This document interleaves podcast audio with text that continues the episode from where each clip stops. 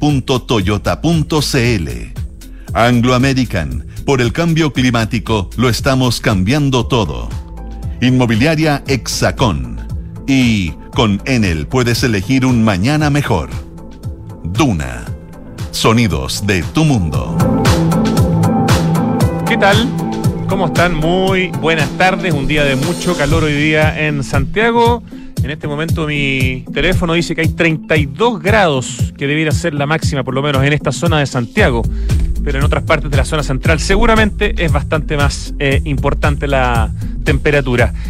Día desafiante por el calor, un día en que vamos a tener una conversación que creo que va a ser súper interesante por un libro que tengo aquí en mis manos y que he estado consumiendo durante el fin de semana largo y ahora también revisando hace algunas horas el trabajo de dos arquitectos del sur de Chile sobre una obra muy importante y probablemente mucho menos conocida de lo que debiera. Ellos son Boris Vitanich y Daniel Matus, investigaron una tremenda investigación respecto de la población Fitzroy en Punta Arenas, ciudad, arquitectura y patrimonio moderno en Punta Arenas. Esto es parte de la serie Hábitat y Arquitecturas de Fuego Patagonia. Este es el segundo libro que publican, el primero no me lo he leído todavía, lo tengo acá. Industrialización, hábitat colectivo y borde costero durante el siglo XX, ambos para la editorial STOQ, mejor conocida como Stock Ediciones o Stock Editorial, eh, que hacen un muy buen trabajo en el fondo dándole eh, espacio y cobertura a través de sus libros eh, al patrimonio, a la arquitectura, al, urbanismo del sur de nuestro país. Fitzroy es una tremenda, un tremendo emprendimiento desde el Estado, desde los tiempos en que la Corvi, eh, la Corporación de la Vivienda, era la fuerza, era el brazo del Estado justamente para construir proyectos de ciudad donde se daban buenas soluciones habitacionales, eventualmente se integraban en estas unidades vecinales colegios, locales comerciales, equipamientos, servicios, para que la gente tuviera una autonomía importante. Basta pensar en la Villa Frey en Santiago, o, no sé, la remodelación San Borja, remodelación República, em, el proyecto de, la unidad vecinal Providencia, ahí en Carlos Antunes con Lota. Em, son buenos ejemplos a nivel de, de Santiago, pero esto pasó en Chile durante varias décadas y en los años 60 se desarrolló esta población Fitzroy. Hubo un concurso de arquitectura que también era muy importante en esos tiempos. Aquí, de verdad, las mejores oficinas de Chile peleaban por hacer los concursos del Estado. Este le ganó la oficina TAU, de la cual hemos hablado varias veces en este programa, una de las oficinas de arquitectura más importantes de la historia moderna de Chile, eh, oficina que construyó muchos proyectos importantes. Por ejemplo, el maravilloso campus Antumapu de la Universidad de Chile que está en La Pintana, que es una joya de la arquitectura moderna y donde está la Facultad de Agronomía y también de Ingeniería Forestal, pero son muchos más los, proyectos que hicieron, la mayoría de ellos justamente para la Corvi y para la Cormu, la Corporación de Mejoramiento Urbano. Entonces, hablar de la población Fitzroy implica hablar de un espacio de Chile que ha sido poco considerado por la literatura y especialmente en cuanto a su arquitectura moderna, implica hablar como les decía, de la Corvi y de todo lo que fue el desarrollo de obras para hacer ciudad, algo que eh, hoy día eh, se está tratando de alguna manera con una serie de medidas de volver a implementar después de varias décadas en que hemos hecho viviendas pero no hemos hecho ciudad y el mejor ejemplo o uno de ellos es Bajos de Mena, ¿no? un lugar que se desarrolló absolutamente en la periferia sin ningún tipo de servicio, donde hoy día viven más de 2.000 personas, donde de a poco ha ido llegando el Estado, pero cuando se mudaron para allá no había nada más que viviendas y la mayoría de ellas muy mal construidas, por eso varias han tenido que demoler.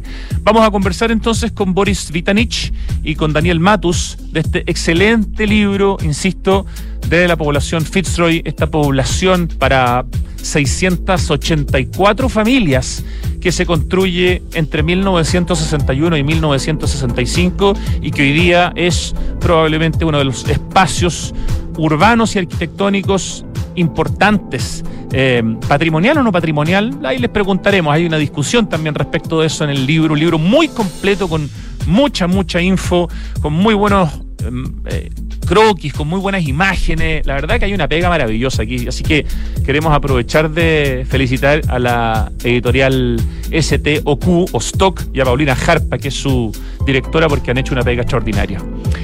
Pero antes de partir con el programa, me imagino que ya vieron las imágenes de lo que les habíamos anunciado ya la semana pasada cuando conversamos, o antepasada cuando conversamos con Carmen Romero del Festival Teatro Amil, eh, cuando lo anunciamos ayer y ya con las imágenes que por lo menos nosotros pudimos subir anoche eh, al Instagram de Santiago Adicto, que es este Saurian, este, esta especie de Godzilla que se dio una vuelta ayer en la tarde-noche por la Plaza de la Constitución para inaugurar el Festival Teatro Amil, un precioso trabajo de montaje de la compañía francesa que se llama Plasticien Volant, que llevan más de 40 años dedicados a los gigantes inflables voladores que usan el espacio aéreo como escenario.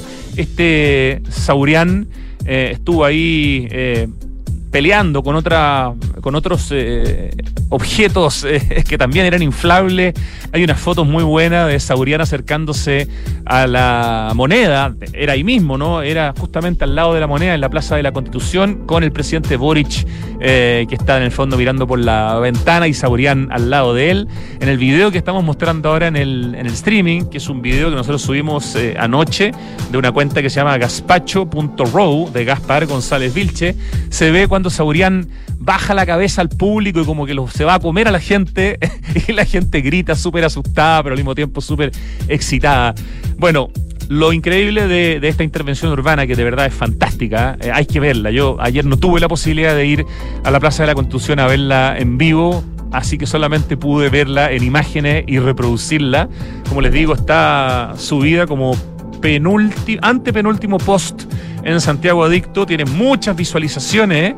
Eh, la gente raya con esto. Tiene 328 mil reproducciones el video que subimos anoche. Imagínense la locura. Este bicharraco maravilloso va a estar, eh, a ver, hoy día en La Granja. Todo esto es a las 9 de la noche ¿ah? y son distintas comunas. Hoy día en la comuna de La Granja. Mañana, día 5 de enero en Cerro Navia. El 6 de enero en Maipú. El 7 de enero en Ñuñoa. El 8 de enero en Pudahuel y el 10 de enero en Lo Barnechea. Así que hay todavía 1, 2, 3, 4, 5, 6 opciones de ver a Saurián y los testigos del espacio exterior. Eh, así como anoche se presentó gratis, como va a ser en todas partes, en la Plaza de la Constitución. Traten de ver imágenes eh, desde el del Instagram del Gobierno de Chile.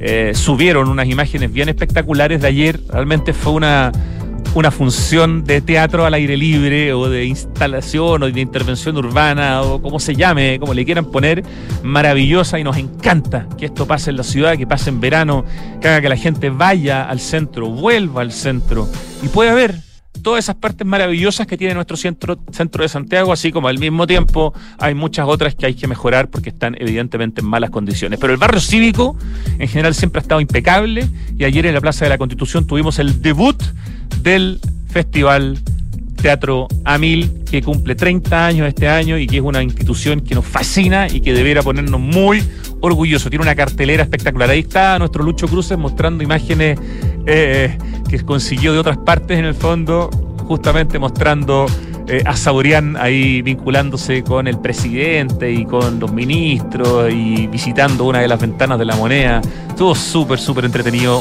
por lo menos lo que pudimos ver a través de las imágenes. Ya, eso entonces, eh, tema importante porque como les digo, Saurián se va a seguir presentando, tal como les dijimos, eh, en distintas comunas de Santiago.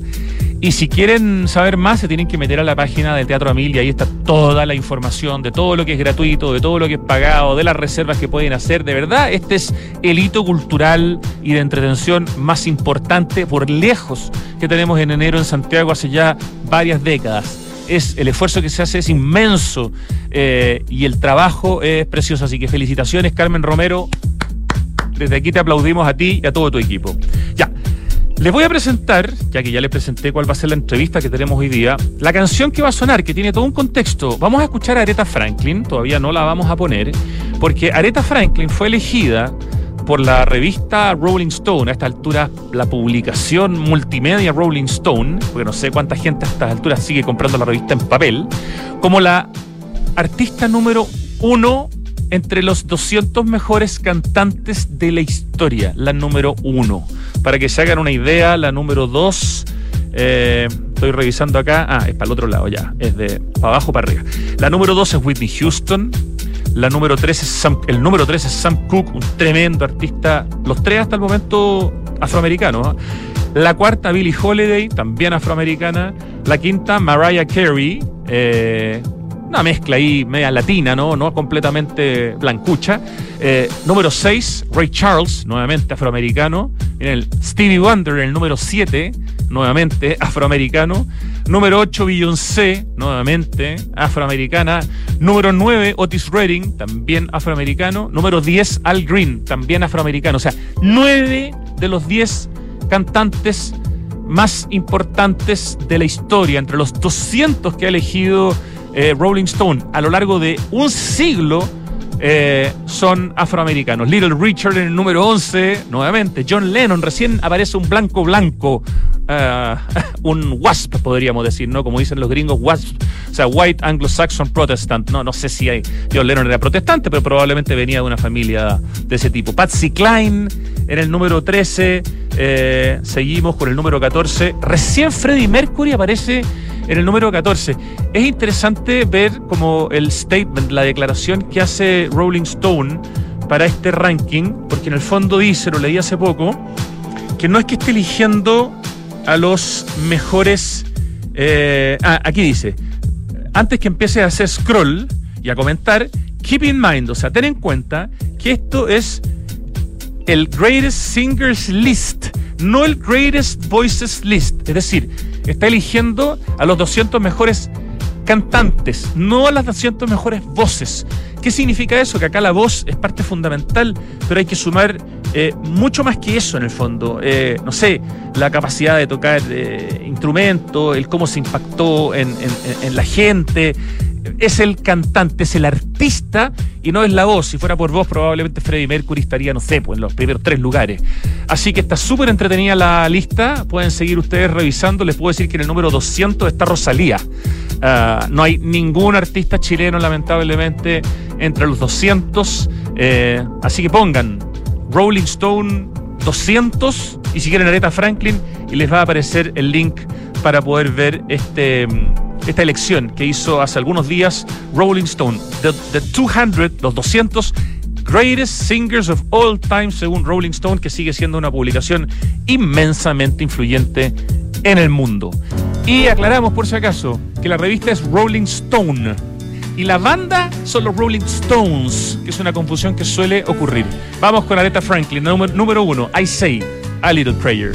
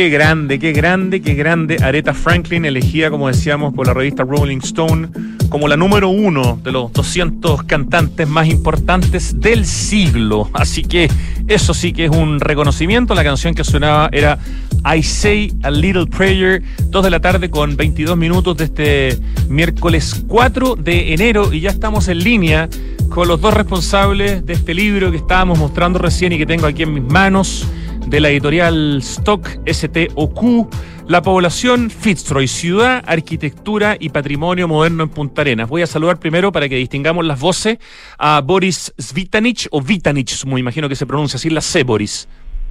Hola Rodrigo, sí, eh, Svitanich en realidad. Ah, Svitanich. Pero, está muy bien. Como si fuera una S con una W, como Sweet, como Svitanich. Sí, y al final como una CH y al final con una CH. Perfecto. Boris Suitanich Díaz.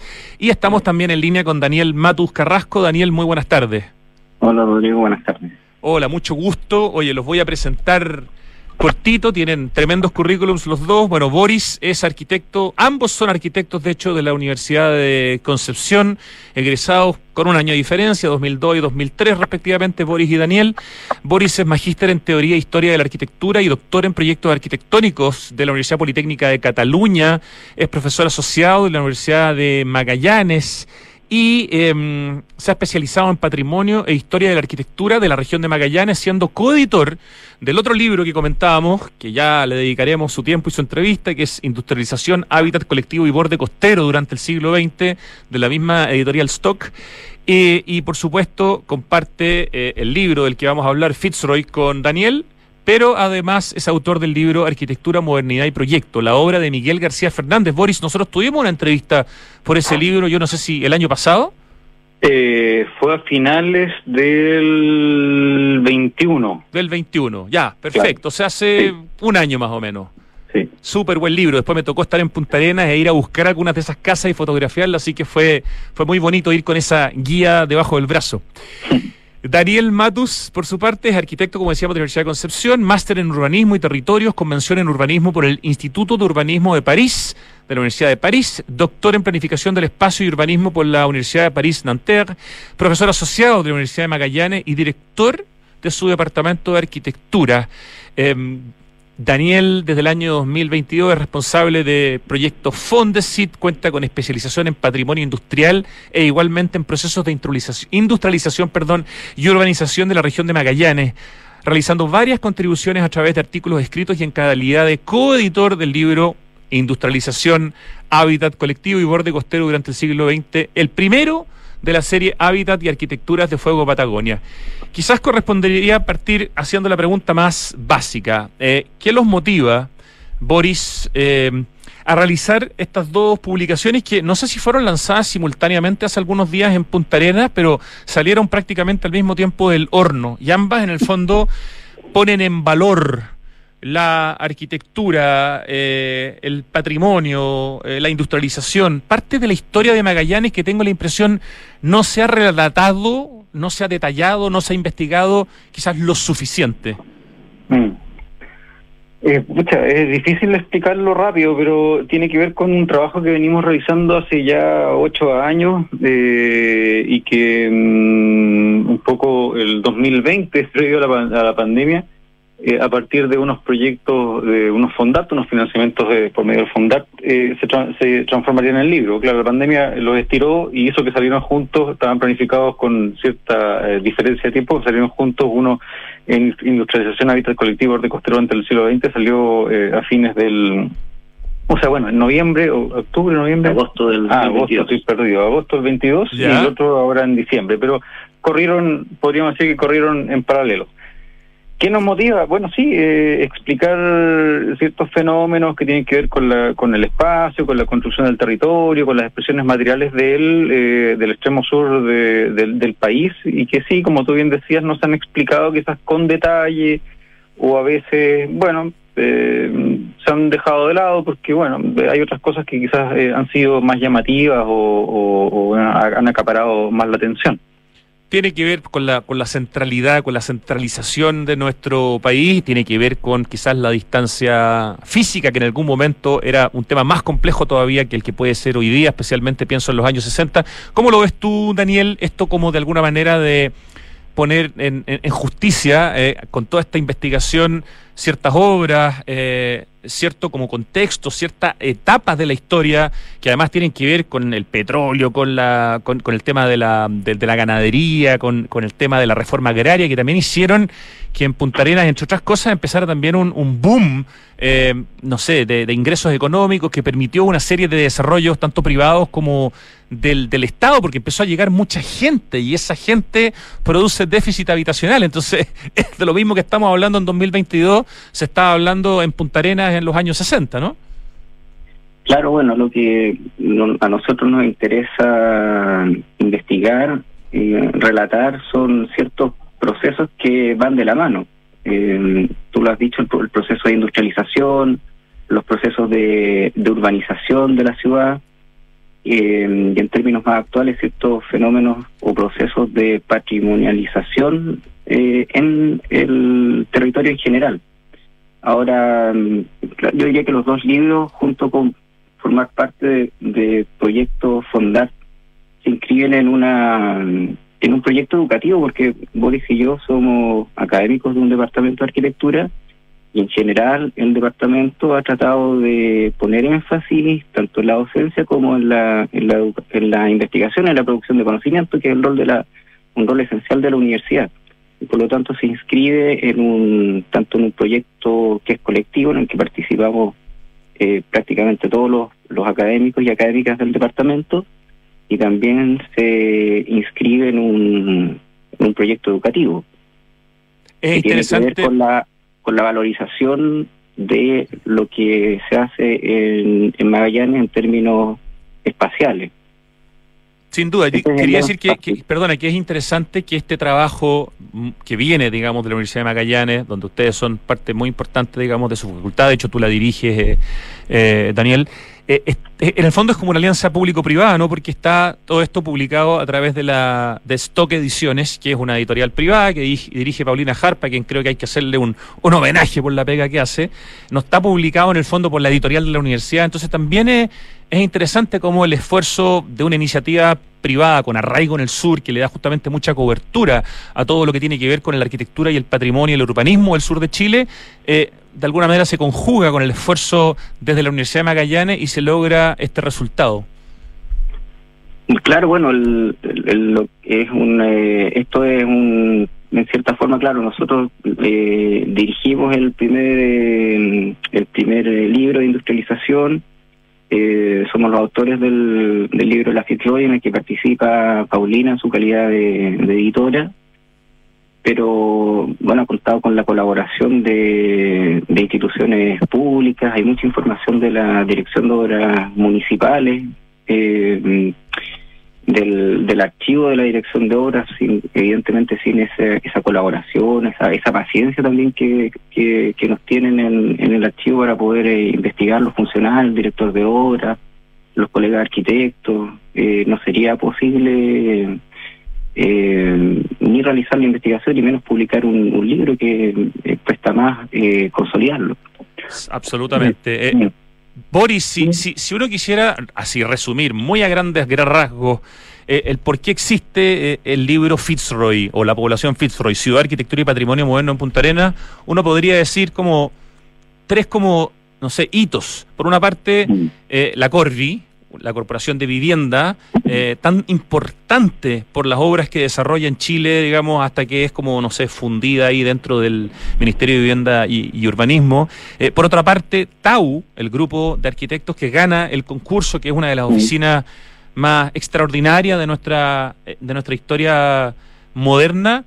y, y, finalmente también que esta es una obra que ustedes dicen, y ahí es interesante que nos expliquen qué es única en su, en su clase. Además, es una obra grande, estamos hablando de 684 viviendas, eh, más una serie de servicios y cosas que se hicieron y otras que no se hicieron.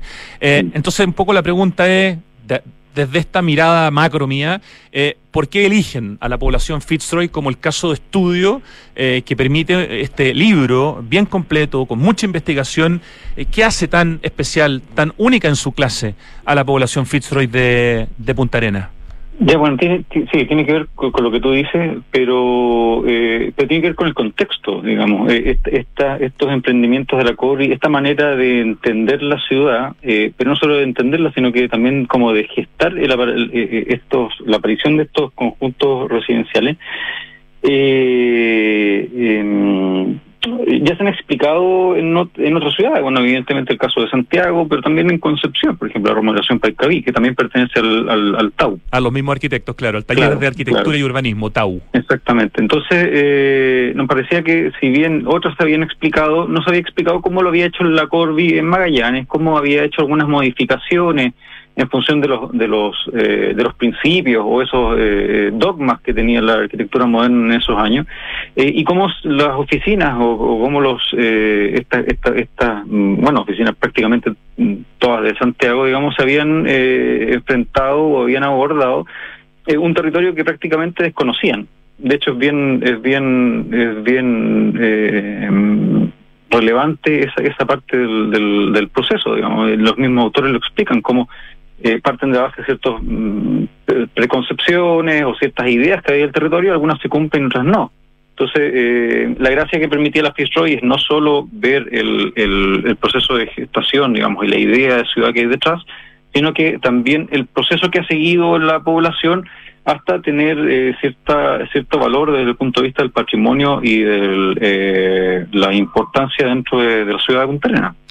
Absolutamente, es súper interesante por una parte, todo lo extraordinario que es el desarrollo del proyecto ganador de Tau, esta oficina que a todo esto formaban puros grosos, Gonzalo y Julio Mardones Restat, Sergio González, Jorge Poblete y Pedro Iribarne. Es una oficina realmente solamente yo creo que tenían como competencia a Brechani Valdés Castillo y Dobro. O sea, si no hubiera sido por Brechani Valdés Castillo y Dobro, probablemente Tau sería quizás la oficina más, más conocida de arquitectura moderna en Chile, con obras extraordinarias en distintas partes de, de Chile, pero... como, como, oficinas grandes sí, pero también tenías personajes relevantes como, eh, bueno, Bell, digamos, Launer, y, hijo, eh, y también la Yolanda Schwartz, que es un personaje eh, también singular e importante, pero, pero como bien tú dices, claro, en términos de oficinas eh, sí, pues son serían esas dos al menos las que primero emergen. Y además que si uno empieza a analizar a cada uno de los cinco arquitectos que integraban Tau, cada uno tiene eh, ciertas como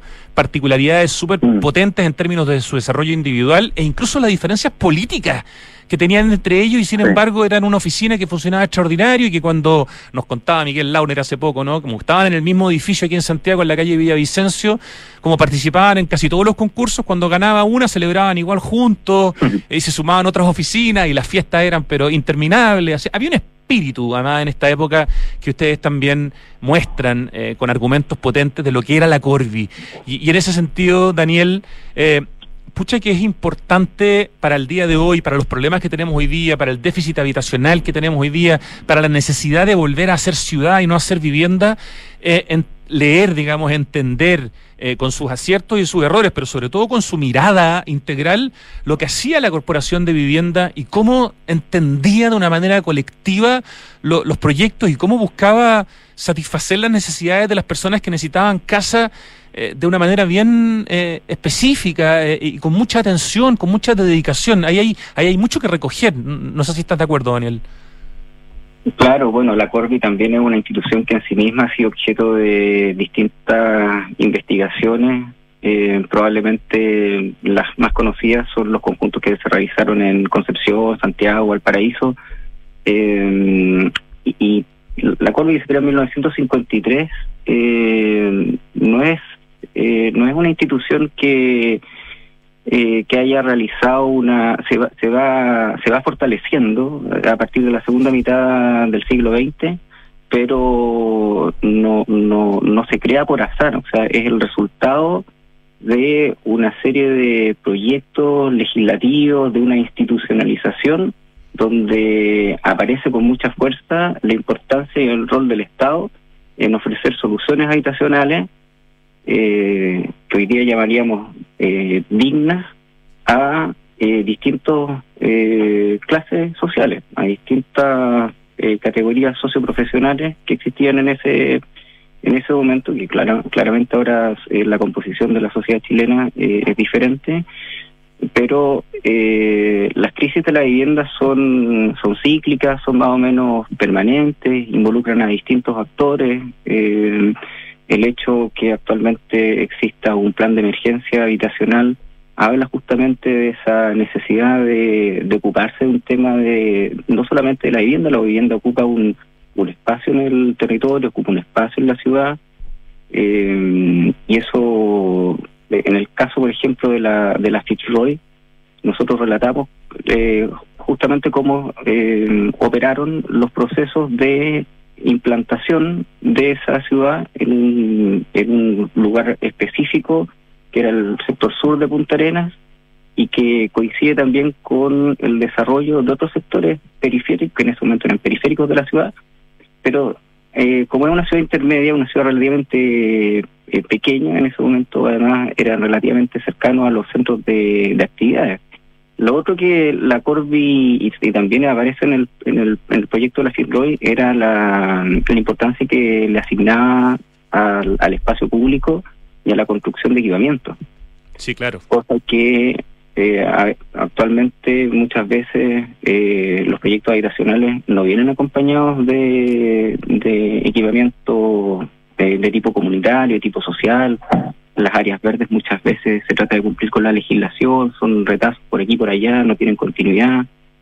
Eh, y aquí eh, claramente un, un esfuerzo por por hacer del tanto de la vivienda como del espacio público un, un marco eh, urbano eh, que hasta el día de hoy eh, es, es, referencial, digamos, la población es muy, yo diría, querida, existe una movilidad residencial en, en, en los habitantes, siempre hay como una presión por, por, por vivir ahí. ¿Cómo es la plusvalía, perdón, de, esa, de esas casas? Es decir, no sé, hoy, hoy día valen, no sé, el doble de lo que valían hace 10 años o el doble de lo que valían hace 20 años. Es, es una inversión en el fondo que ha ido siempre aumentando su valor y, y, es por lo tanto un proyecto que tiene plusvalía. Yo me imagino, voy a tratar de comprar hoy día en Santiago un departamento en la Villa Frey y, debe ser fácil, difícil encontrar uno y no debe ser nada de barato porque son proyectos que justamente al tener parque incluido y servicio y estar bien conectados con la ciudad, más encima ahora teniendo metro,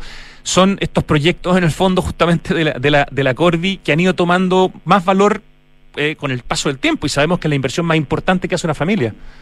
Mm. Sí, bueno, eh, sí, es verdad, son, son casas que se venden bien, podríamos decir, que tienen un, se buscan eh, pero también están inscritas, y, esta cuestión es, digamos que es más compleja, porque están inscritas en procesos de, eh, digamos, de, de, alzas del valor de la vivienda que es general de la ciudad de Punta Arenas. Una ciudad chica, eh, con, con aumento de población, eh, claro, está, está, sometido a ese tipo de, de, dinámicas, pero en general son casas que sí se buscan, porque además están bien construidas y han tenido una buena, un buen comportamiento, digamos, desde el punto de vista de las condiciones ambientales a lo largo de los años y tienen un tamaño, eh, por lo menos para un proyecto que fue originalmente concebido como viviendas para obreros, aunque como ustedes explican en el libro, terminó siendo un proyecto que fue adquirido por funcionarios del Estado y por mm. gente de clase media, eh, bastante mayores a las viviendas sociales que se hicieron por lo menos en los hasta, hasta hace poco, ¿no? Son viviendas de 66 metros cuadrados, otras de 69 metros cuadrados, y solo las de autoconstrucción, que era una parte, eran más chicas, de 45 metros cuadrados, porque la idea era que el, dueño de casa le, agregara metros cuadrados, o sea, son de un tamaño, no vamos a decir grandes, pero para ser viviendas en su origen sociales, son de un mucho mejor tamaño que lo que entregaba el Estado de Chile en los años 90. Claro, claro. Ahora, eso también, eh, digamos, ayudó a que eh, sucediera lo que tú indicabas, digamos, que finalmente no fuera vivienda propiamente obrera, sino que fuera de un segmento eh, medio o, o funcionarios públicos. De hecho, es, bien interesante la, porque la, la Fitzroy, bueno, en función de los, de los medios de métodos de acceso a la vivienda, terminó en manos de cajas de, de Fuerzas Armadas eh, de carabineros, eh, de empleados públicos. Eh, entonces, del punto de vista del, del, perfil del usuario es bien diverso eh, y bien interesante porque eso ha hecho que, que la población tenga un devenir eh, bien bien parejo, no se ha depreciado, sino que hay casas que se mantienen como estaban actualmente, otras se han modificado. Eh, y, tiene, y tiene que ver con esa con esa manera de entender cómo se va construyendo la ciudad, no solo desde el punto de vista del objeto, sino que de cómo se gestiona ese objeto. Hubo también un, podríamos decir, o esta es mi interpretación y ustedes me dirán si estoy equivocado, un ejercicio de, de, de cierta humildad en el sentido de que Tau, que era una oficina que estaba haciendo arquitectura moderna eh, de primera línea en, en Chile, y, y, la Corvi, además, que estaba eh, desarrollando arquitectura moderna, digamos, en todo el, el, el país. En el caso de Punta Arena, se sacrifica el look un poco de, de arquitectura moderna, se, se, recurre obviamente al techo de dos aguas, que no era evidentemente el techo, digamos, que es con el que soñaba Le Corbusier, y en el fondo Tau, eh, si bien después se ve que hay varios errores, porque lo hacen desde Santiago, por más visitas que hubieran hecho, hay, un, hay, una, hay una predisposición absoluta a, a, a tratar de hacer un proyecto para el lugar para mm. el espacio específico donde va a ser construido y, y, hay mucha pega y hay mucho cerebro independiente de los errores que se, que se, digamos, se descubren después y que hay que empezar a solucionar. ¿Cómo ven esa mirada que tenía el grupo Tau para el desarrollo de un proyecto desde Santiago que iba a ser en Punta Arenas, ¿no? donde las condiciones térmicas, viento, frío y tantas cosas son tan diferentes? Sí, hay una, para Miguel Launer voy a, voy a eh, no sé, citarlo sí, a él. Citarlo, ya. Sí, que él hace la introducción del, del libro, eh, todo esto. Claro, se, según según según él, el, el, el Tao eh, gana, y le, le, gana, lamentablemente el proyecto de, de su oficina se, se perdió, no, no, no, no lo tiene en su, en su archivo y no, nosotros no, no nunca lo, pudimos encontrar. Qué pena, ese, ya, si algo no, pero, alguien nos bueno, está por escuchando. Lo tanto, la, la, comparación, la comparación no, no es posible hacerla, pero eh, la, la, la, la hace él con, con el, el recuerdo. Claro. Y, y, lo que él señalaba era que, que justamente viendo el proyecto le parecía de mucha justicia que hubiesen ganado sus colegas porque era un proyecto que se ajustaba mejor al, a las condiciones del, del lugar. Es interesante lo que dices tú, digamos, eh, demuestran, eh, bueno, a raíz de la evidencia, demuestran cierta capacidad de alejarse del dogma y de someterse o de adecuarlo a, bueno, a las circunstancias, digamos. Claro, o sea, sí. si, si, uno lo mira en la foto y ve otros proyectos del grupo Tau, insistimos, mm. este tremendo grupo de arquitectos, el taller de arquitectura y urbanismo, por eso se llama Tau, de Gonzalo y Julio Mardones Restat, Sergio González, Jorge Pobleto y Pedro Iribarne, eh, podríamos decir que en el fondo en la, en la población Fitzroy se, se sacrifica un poco el, el sexapil de la arquitectura moderna, eh, se mantienen ciertos principios, evidentemente el tema de la, no sé, industrialización o de la prefabricación, que, mm. que tiene que ver con la modernidad en esos momentos, pero de alguna manera se dice, no, vamos a hacer un proyecto que, que es lo que Punta Arenas necesita, no el museo donde va a estar exhibida nuestra maqueta el día de mañana. Sí.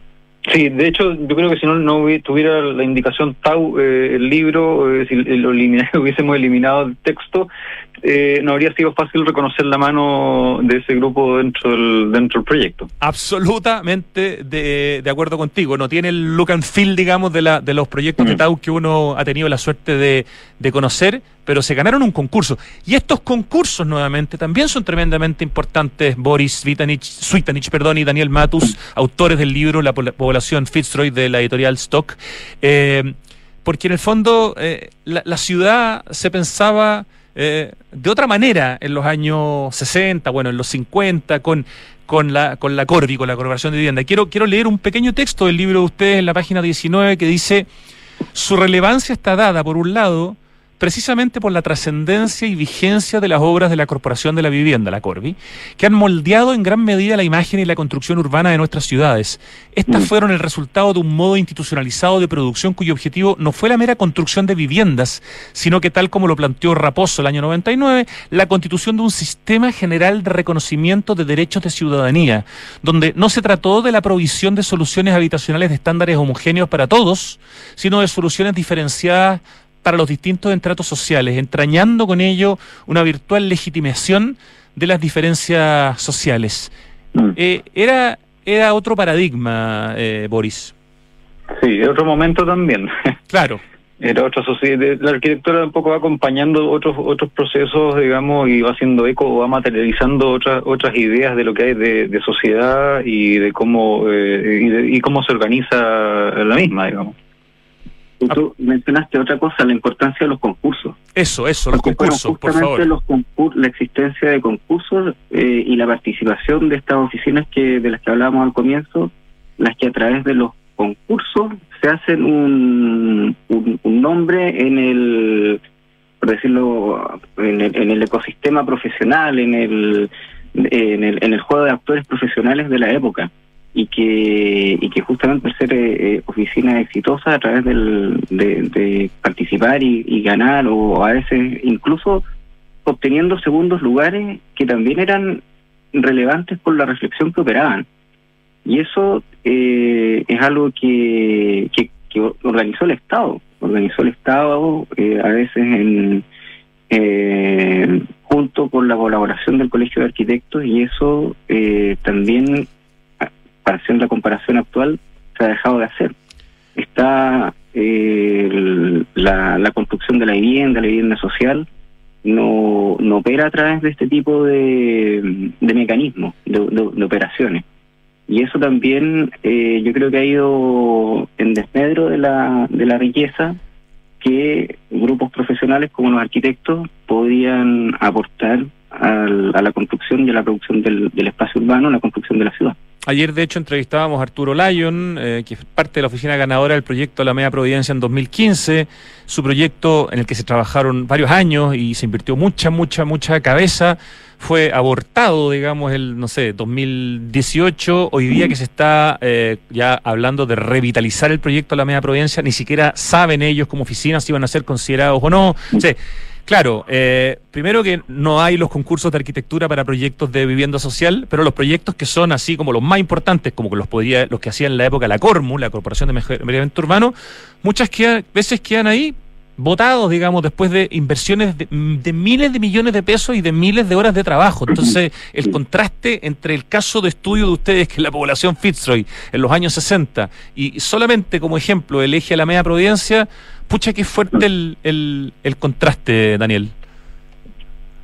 Eh, sí, bueno, el, justamente el, eh, eh, tiene mucho que ver con eso porque la si, si lo independientemente de, si los concursos se, después se materializan o no se recurre muchas veces al, a los arquitectos para participar en concursos que son de obras de arquitectura de un edificio o de espacios urbanos relativamente importantes, de instrumentos de planificación, pero rara vez hay concursos desde el Estado relativos a la planificación, eh, a la construcción de conjuntos residenciales con un énfasis en la vivienda social. Así es. Y, si nos metemos ya un poquito más en el detalle de, lo que fue la población Fitzroy y eh, la diferencia entre el proyecto y la realidad, hay una serie de cosas que finalmente no se cumplieron. Por ejemplo, el mm. colegio que iba a haber no se hizo. Y eso, eso fue un debe tremendo, ¿no? ¿Qué otras cosas consideran ustedes con la investigación que ustedes hicieron que, hicieron falta para que el proyecto pudiera haber brillado más todavía, pero que lamentablemente no, no logró llevarse a cabo? Bueno, gran, gran parte de las vías interiores eh, no se no se urbanizaron en su momento, digamos. O sea, se urbanizaron desde el punto de vista de las redes, pero no se no se pavimentaron, no se hicieron las la, la aceras, las veredas eh, como estaban planteadas en el diseño. Entonces, eso implicó que el espacio el espacio público se utilizara de otra manera. Gran parte de vías que estaban pensadas eh, como como vías cul de sac, digamos, como pasaje sin retorno, para privilegiar el, el, al peatón terminaron siendo pasajes eh, bueno atravesables y recorribles por el vehículo. Entonces uno va y, y, después cuando se mm, eh, cuando se formaliza digamos esa situación ya ya el uso eh, prevalece y mm, ciertos tramos de la población que pensaban pensaron ser eh, peatonales terminaron siendo vehiculares Claro, eso modifica un poco el espíritu, modificó un poco el espíritu del proyecto eh, en términos de esa, ese privilegiar esa vida interior del barrio y el uso que podían dar de él tanto personas de, em, no sé, eh, niños, digamos, o tercera edad, eh, que no, que no se, no se, no se dio. Los locales comerciales se pudieron desarrollar todos los que estaban en el, en el proyecto, hubo algunos que faltaron porque eran ocho locales comerciales, si no me equivoco, para estas 684 viviendas. Sí, se hicieron los locales. Lo que pasa es que eh, pasaron dos cosas. Primero se hicieron tarde eh, y no todos se dedicaron al comercio. Mm, los, eh, los locales comerciales del sector alto, ya entrando como al detalle, del sector alto no fueron entregados para comercio, sino que fueron entregados para una, una iglesia, digamos. Entonces, bueno, ahí se modificó un poco el, sentido del proyecto y, y, pocos años después, la verdad es que no tengo en la cabeza el, el, año exacto, pero los locales comerciales fueron cerrando y de hecho creo que queda uno o dos en uso. Eh, los otros se transformaron en vivienda. Por lo tanto, claro, se ha ido, eso ya evidentemente no ya no es atributo, eh, no, no, tiene relación con, con lo que pueden haber pensado los arquitectos, eh, pero sí se ha ido modificando un poco el sentido de la, de la población, el sentido originario de, su diseño. Oye, y para ir empezando a, cerrar esta conversación por tiempo, porque por interés podría seguir mucho rato hablando con, con ustedes, Boris Suitanich y Daniel Matus, acerca del libro La población Fitzroy.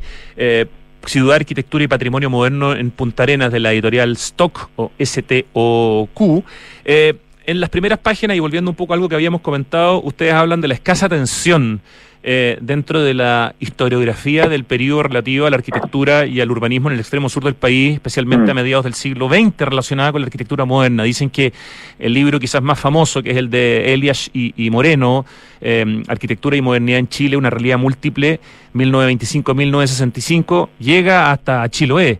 Después dicen Fernando Pérez Oyarzún con su libro del 2017, Arquitectura en el Chile del siglo XX, volumen 2, incurre en similar coincidencia. Después dicen que eh, Cristóbal Molina recurre a dos conjuntos habitacionales, uno en Valparaíso y otro en Santiago, eh, para hablar, digamos, de, de estos temas, pero tampoco, digamos, se mira eh, eh, la zona del sur, del extremo sur, e incluso la revista AUCA, tan revenerada y tan querida, eh, tampoco en el fondo profundiza, tampoco le da cobertura a lo que pasa en el extremo sur de Chile. Recién la revista Ciudad y Arquitectura del Colegio de Arquitectos en el año 68 hace como un especial.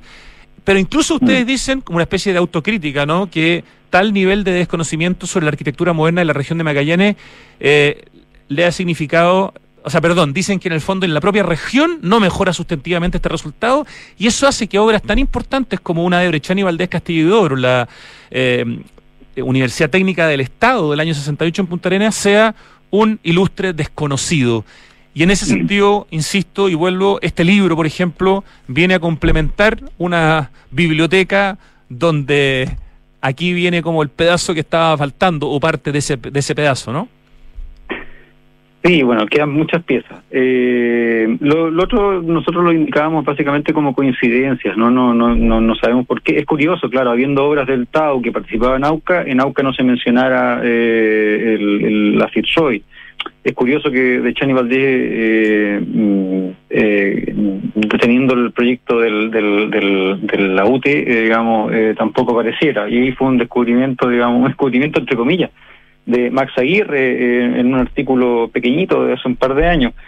Eh, sí, bueno, es, curioso, no sé por qué se da, pero la idea es un poco ir, ir armando esas piezas del puzzle que, claro, para nosotros desde acá tiene, tiene mucho sentido. Bueno, yo lo felicito, creo que hay muchísimo para aprender en este libro, hay un capítulo entero justamente que habla de las políticas del Estado, digamos, y toda la pega que hacía eh, la Corvia a nivel nacional, hay toda también una serie de contexto para entender la realidad de Punta Arenas, con mucho más detalle en los temas de la industria petrolera y ganadera y las migraciones, campo ciudad, obviamente no pudimos entrar en ese nivel de detalle, hay también un capítulo dedicado justamente a Tau, al grupo Tau, a esta oficina y a sus proyectos y por lo tanto, es un libro que tiene muchísima información, tremendo aporte, gran documento, así que felicitaciones a ustedes, a la editorial, a la Universidad de Magallanes por este aporte. Muchas gracias por hacérmelo llegar y me imagino que es, conseguible ya en Santiago y en otras partes de Chile en algunas librerías, ¿correcto? Sí, sí, te quería Eso. dos cosas, Rodrigo. Sí, eh, primero, bueno, agradecer, tú lo, mencionabas al comienzo, eh, agradecer una coincidencia, un, tema en el que hemos coincidido con Paulina Jarpa, que es la editora del libro, la, eh, digamos, de la editorial Stock, en un interés por esta arquitectura moderna, digamos, del, del sur de Chile, una feliz coincidencia que ha sido, creo que, un bueno, notable para, para los dos, tanto para nosotros como autores y ella como, como editora y como parte de la editorial. El libro sí está efectivamente eh, en la tienda en línea de la editorial Stock, que es stock.cl, y entiendo que ya está en el, libro verde. ya en ahí en Noruego Luco. Eh, yo sé que en, durante enero se va eh, a iniciar su distribución en librerías de, carácter nacional. Lo otro que es importante para eh, es, eh, bueno, también te agradezco mucho la, la, discusión que haces de, la población, del trabajo nuestro. Encantado. y, y, claro, como decía Boris, yo coincido que hay, hay muchas piezas, engranajes, eh, que falta todavía hilvanar respecto a la producción del espacio, la arquitectura local eh, de las regiones, y sobre todo de las regiones que son extremas. Y yo quiero, bueno, también en mi calidad de director del Departamento de Arquitectura, eh, señalar que eso es un, vacío que por, por, lo menos acá en Magallanes, eh, la Universidad de Magallanes está tratando de llenar y específicamente eh, a través de la, de la publicación de libros, tú lo, también lo mencionaste, el de la población Fitzroy, el segundo de la serie Hábitat de Arquitectura de Fuego Patagonia, y antes habíamos eh, ya publicado en calidad de editores eh, un, un libro que es el primero de la serie sobre industrialización en relación al estrecho de Magallanes. Por lo tanto, esperamos seguir contribuyendo al, conocimiento de la región, del espacio, de la residencia, la morfología, de los procesos, como te decía al principio, de urbanización, industrialización, patrimonio y la arquitectura local, la arquitectura moderna, que es muy creemos que es muy valiosa. De hecho, el libro de lo que lo habías entrevistado la vez anterior, eh, también es, un, es una contribución fundamental al conocimiento de la, de la producción del espacio local. Absolutamente, gran aporte, llenando vacíos históricos eh, súper necesarios. Boris Suitanich, Daniel Matus, muchísimas gracias por esta conversación y un abrazo aquí desde el, desde el norte, desde Santiago de Chile. Gracias, Rodrigo. Gracias, que les vaya muy bien. Chao. Oye, tengo pendiente ir al corte, se me había olvidado, perdón. Vamos al corte y volvemos en segundo. Ya viene el acertijo musical, ¿ah? Cambiar el mundo, primero tenemos que cambiar nosotros. Por eso en Anglo American estamos cambiando nuestra forma de hacer minería, con medidas que contribuyen a la lucha contra el cambio climático. Como parte de nuestras acciones, pusimos en marcha la primera planta de hidrógeno verde para minería en Chile y el primer camión minero impulsado por hidrógeno verde del mundo. Porque si el cobre es determinante para el futuro, su producción también debe serlo. Por el cambio climático, lo estamos cambiando todo. Anglo American. Conoce qué más estamos cambiando en chile.com Conoce Edificio Lift de Inmobiliaria Hexacón, ubicado en un barrio consolidado de Vitacura, frente al Club Manquehue, clínica alemana y una variada oferta de servicios y restaurantes. Lift es vanguardia y diseño, con departamentos de dos y tres dormitorios entre pisos articulados alrededor de un atrio y puentes que cruzan convirtiéndose en balcones interiores. Conoce más en www.exacon.cl. ¿Sabías que el robo de cables eléctricos es una de las causas que provoca que tu barrio se quede sin electricidad? Es un delito que pone en serio riesgo la vida de las personas que lo cometen, la de los técnicos que realizan los mantenimientos y también de los vecinos y la comunidad que utiliza el espacio público. Ayúdanos a cuidarte.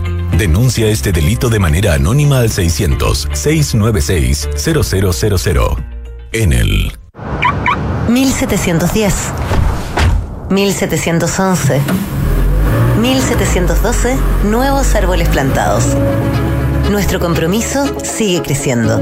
Por cada híbrido Toyota que recorra las calles, plantaremos un árbol nativo, que junto a más de 1.700 árboles ya plantados, darán vida al gran bosque Toyota en el sur de Chile. Iniciativa que ayudará a cuidar del medio ambiente y reducir la huella de carbono. Conoce más en bosque.toyota.cl. Papá, en las noticias dicen que este año hubo más lluvia y nieve que otros años. Sí, Benjita, pero aún tenemos sequía. Papá, ¿por qué se ha llovido más? Sí, Catita, es verdad, ha llovido más, pero no es suficiente. Estas lluvias no van a solucionar más de una década de sequía. Por eso no podemos relajarnos si queremos seguir teniendo agua, así de simple. Entonces, papá, ¿qué hay que hacer? Por ejemplo, demorarse menos en la ducha. Fácil. Sí, sí, el Benja se demora un montón.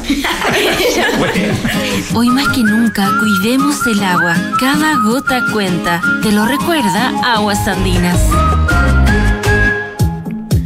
Estamos de vuelta en Santiago Adicto este día 4 de enero y empieza a sonar el acertijo musical. Una muy buena canción que todavía no me acuerdo qué es, pero que voy a hacer todo el esfuerzo por acordarme. Oye, ¿sabías que por cada híbrido Toyota, qué maravillosos son los híbridos de Toyota? Se los dice uno que anda arriba de híbridos de Toyota hace ya, creo que cuatro o cinco años.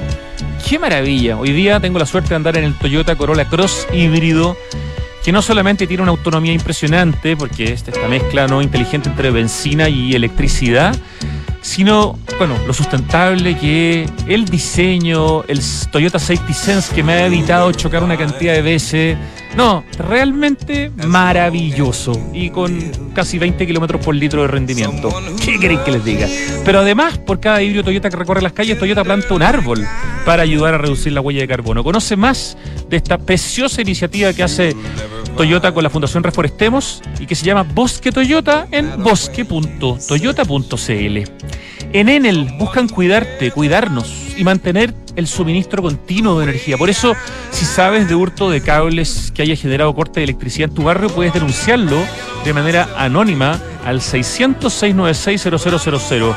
Ayúdanos a evitar esta práctica ilegal y a mantenernos seguros. Enel.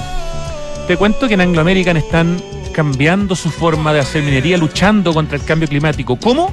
Por ejemplo, con la primera hidrogenera para minería de Chile y el primer camión minero de hidrógeno verde del mundo. Una cuestión increíble. Anglo American por el cambio climático lo estamos cambiando todo. Más información en chile.angloamerican.com. Oye, estoy. ¿Este es un cantante afroamericano o blanco que suena como afroamericano? Afro, gracias. En el 2002, no, en el 2002, en el 2022 tuvimos algo de lluvia y también un poco de nieve, pero esta realidad no soluciona más de una década de sequía extrema. La crisis hídrica continúa en la región metropolitana. No nos relajemos. Para seguir teniendo agua hay que cuidarla hoy más que nunca. Cada gota cuenta, te lo recuerda, Aguas Andinas. Espérense que estoy tratando de ver si ese es el coro de la canción. No sé si es el coro, o sea, no sé si es el título.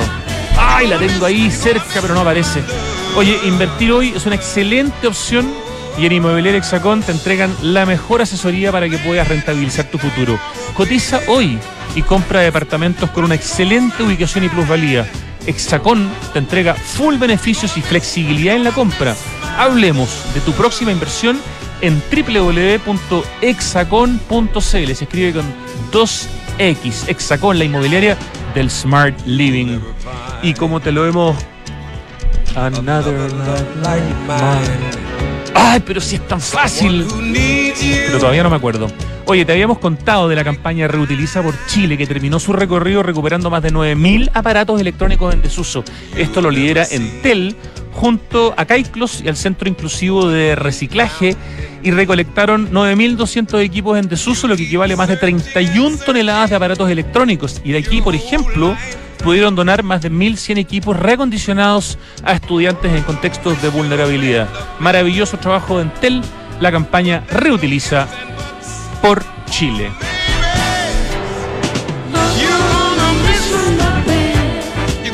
Ah, a ver, eh, ayúdame con el cantante primero, Ricardo. ¿Cuántas palabras?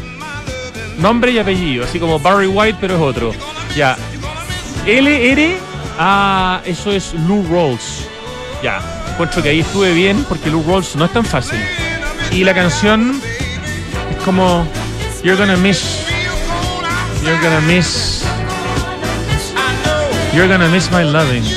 No. Eh, ¿Cuántas palabras tiene la canción? Ah, I never. espérate. Never, never, never. Ah, ¿cómo empieza? You never. You will never. ¿Qué más? You will never find another like, like another love like mine. Ya, Richie me sopló, me sopló You will never find y yo le puse eh, another love like mine. Lou Rolls, temazo. ¿Qué nota Ricardo? Mira, hoy día estuvo mucho más generoso Ricardo Encuentro, se arrepintió ayer de su maldad. Ya, 3 de la tarde con 5 minutos, nos vamos. Gracias a todos los que hacen posible este programa. No los alcanzo a nombrar porque estoy muy atrasado. Gracias a los que nos escuchan. Y ahora llega Tardes de una. Hasta mañana.